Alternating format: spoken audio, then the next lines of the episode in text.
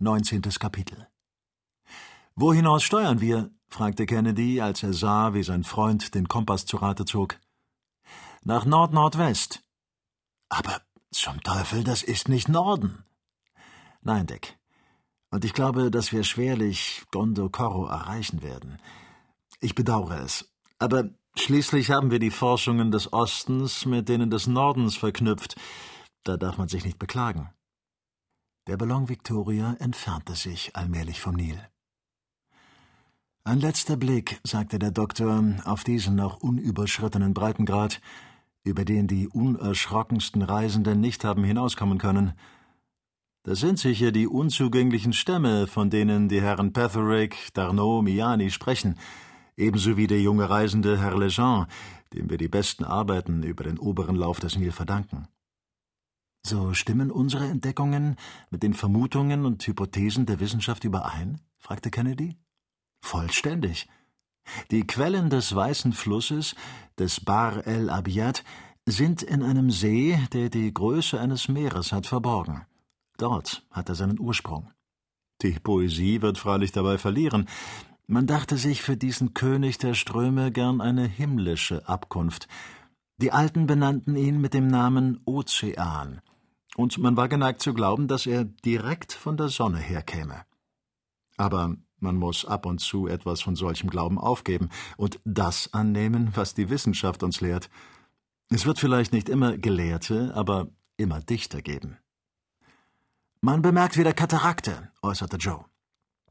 Die Katarakte von Makado auf drei Breitengraden, es stimmt ganz genau. Ach, warum haben wir nicht im Laufe des Nils einige Stunden weit folgen können? Und da unten vor uns, sagte der Jäger, bemerke ich den Gipfel eines Berges. Das ist der Logweg, der Zitterberg der Araber.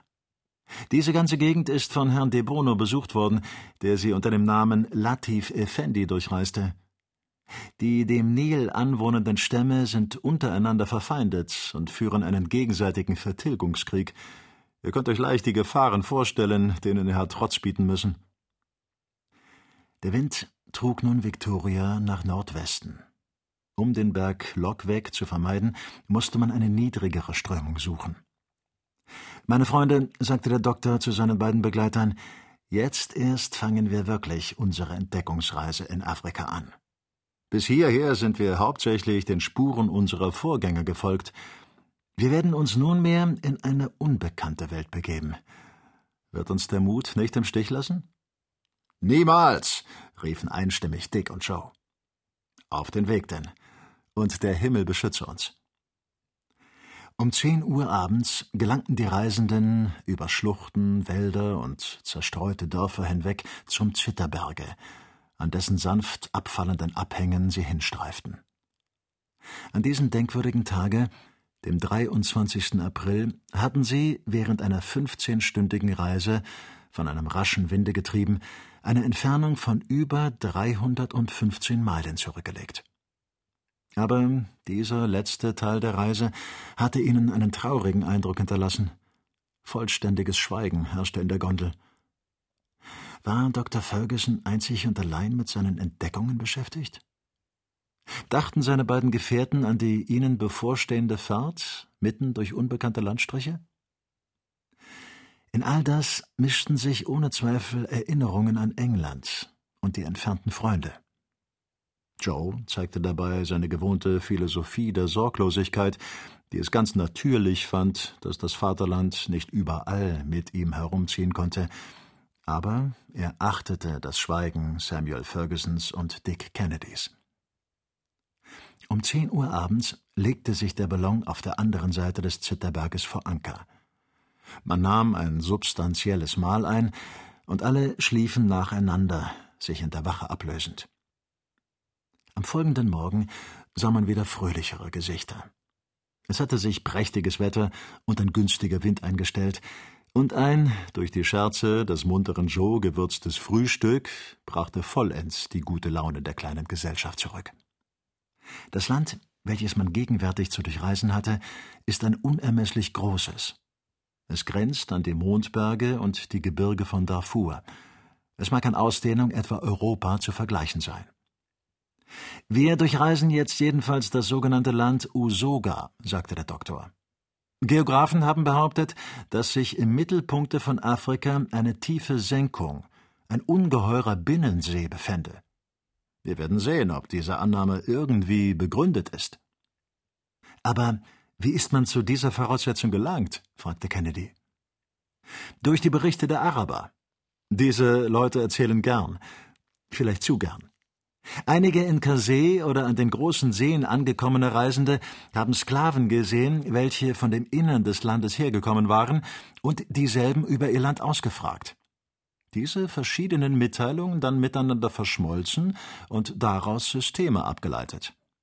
Alledem liegt immer etwas Wahres zugrunde, und wie du siehst, hat man sich zum Beispiel über den Ursprung des Nil nicht getäuscht. Ganz richtig, stimmte Kennedy bei. Auf diese Mitteilungen hin hat man Karten zu zeichnen versucht, und meine Absicht ist, unseren Weg auf einer derselben zu verfolgen und sie erforderlichenfalls zu verbessern. Ist dieses weite Land bewohnt? erkundigte sich Joe. Allerdings, aber nur spärlich. Das habe ich mir gedacht. Diese zerstreuten Volksstämme begreift man unter der allgemeinen Bezeichnung Nyam Nyam. Der Name ist nur eine Onomatopoe, er gibt das Geräusch des Kauens wieder. Ausgezeichnet, rief Joe. Njam, njam. Mein alter Junge, wenn du die unmittelbare Ursache dieser Onomatopoe wärest, würdest du das nicht ausgezeichnet finden. Was meinen Sie damit, Herr? Dass diese Völkerschaften Menschenfresser sind. Ah, ist das wirklich wahr? Freilich. Man hat auch behauptet, dass diese Eingeborenen wie gewöhnliche Vierfüßler mit einem Schwanze versehen seien.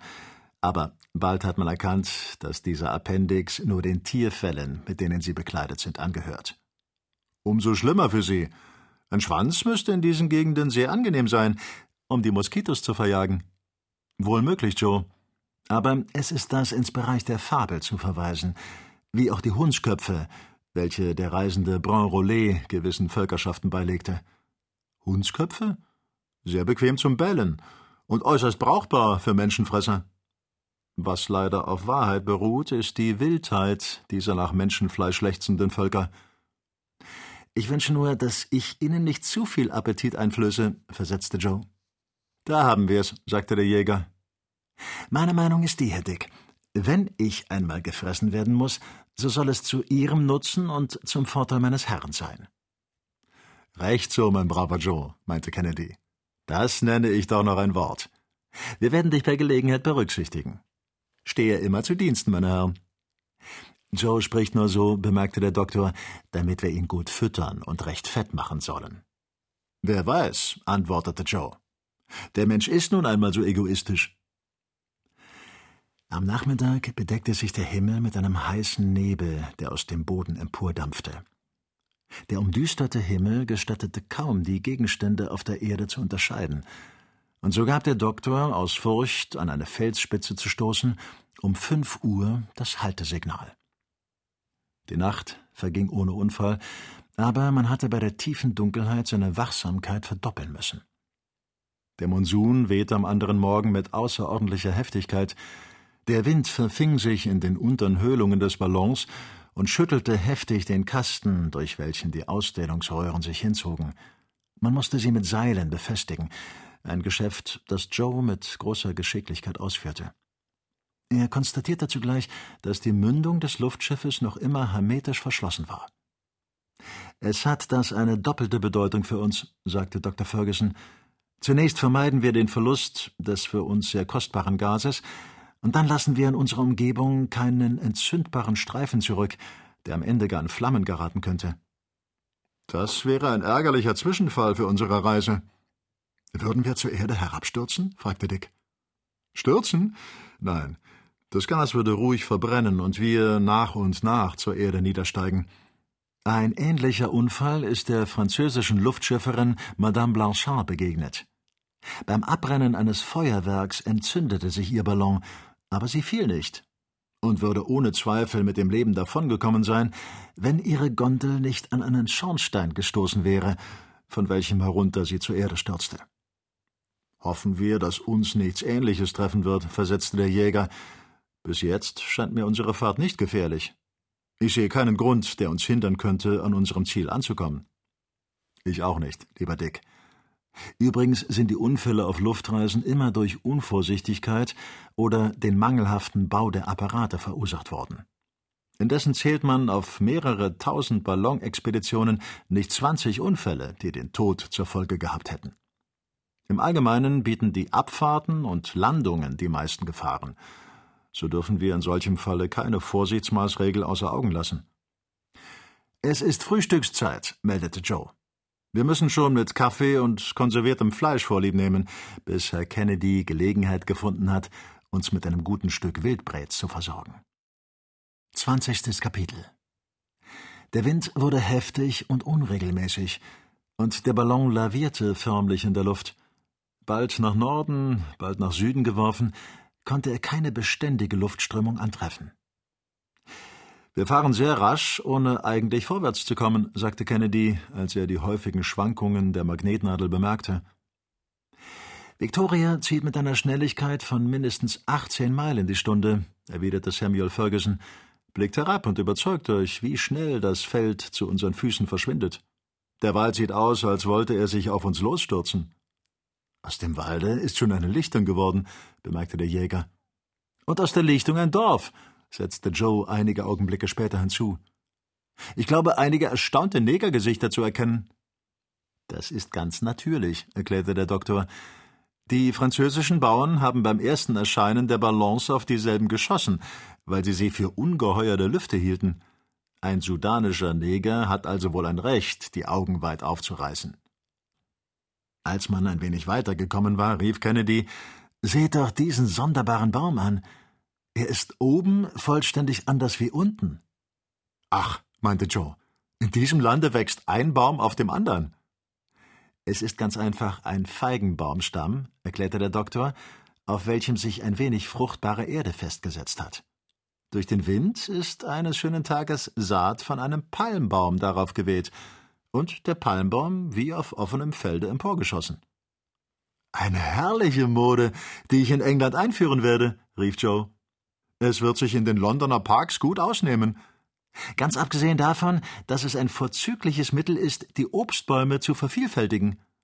Man würde Gärten in der Höhe bekommen, und alle kleinen Besitzer dürften das sehr wohl zu würdigen wissen.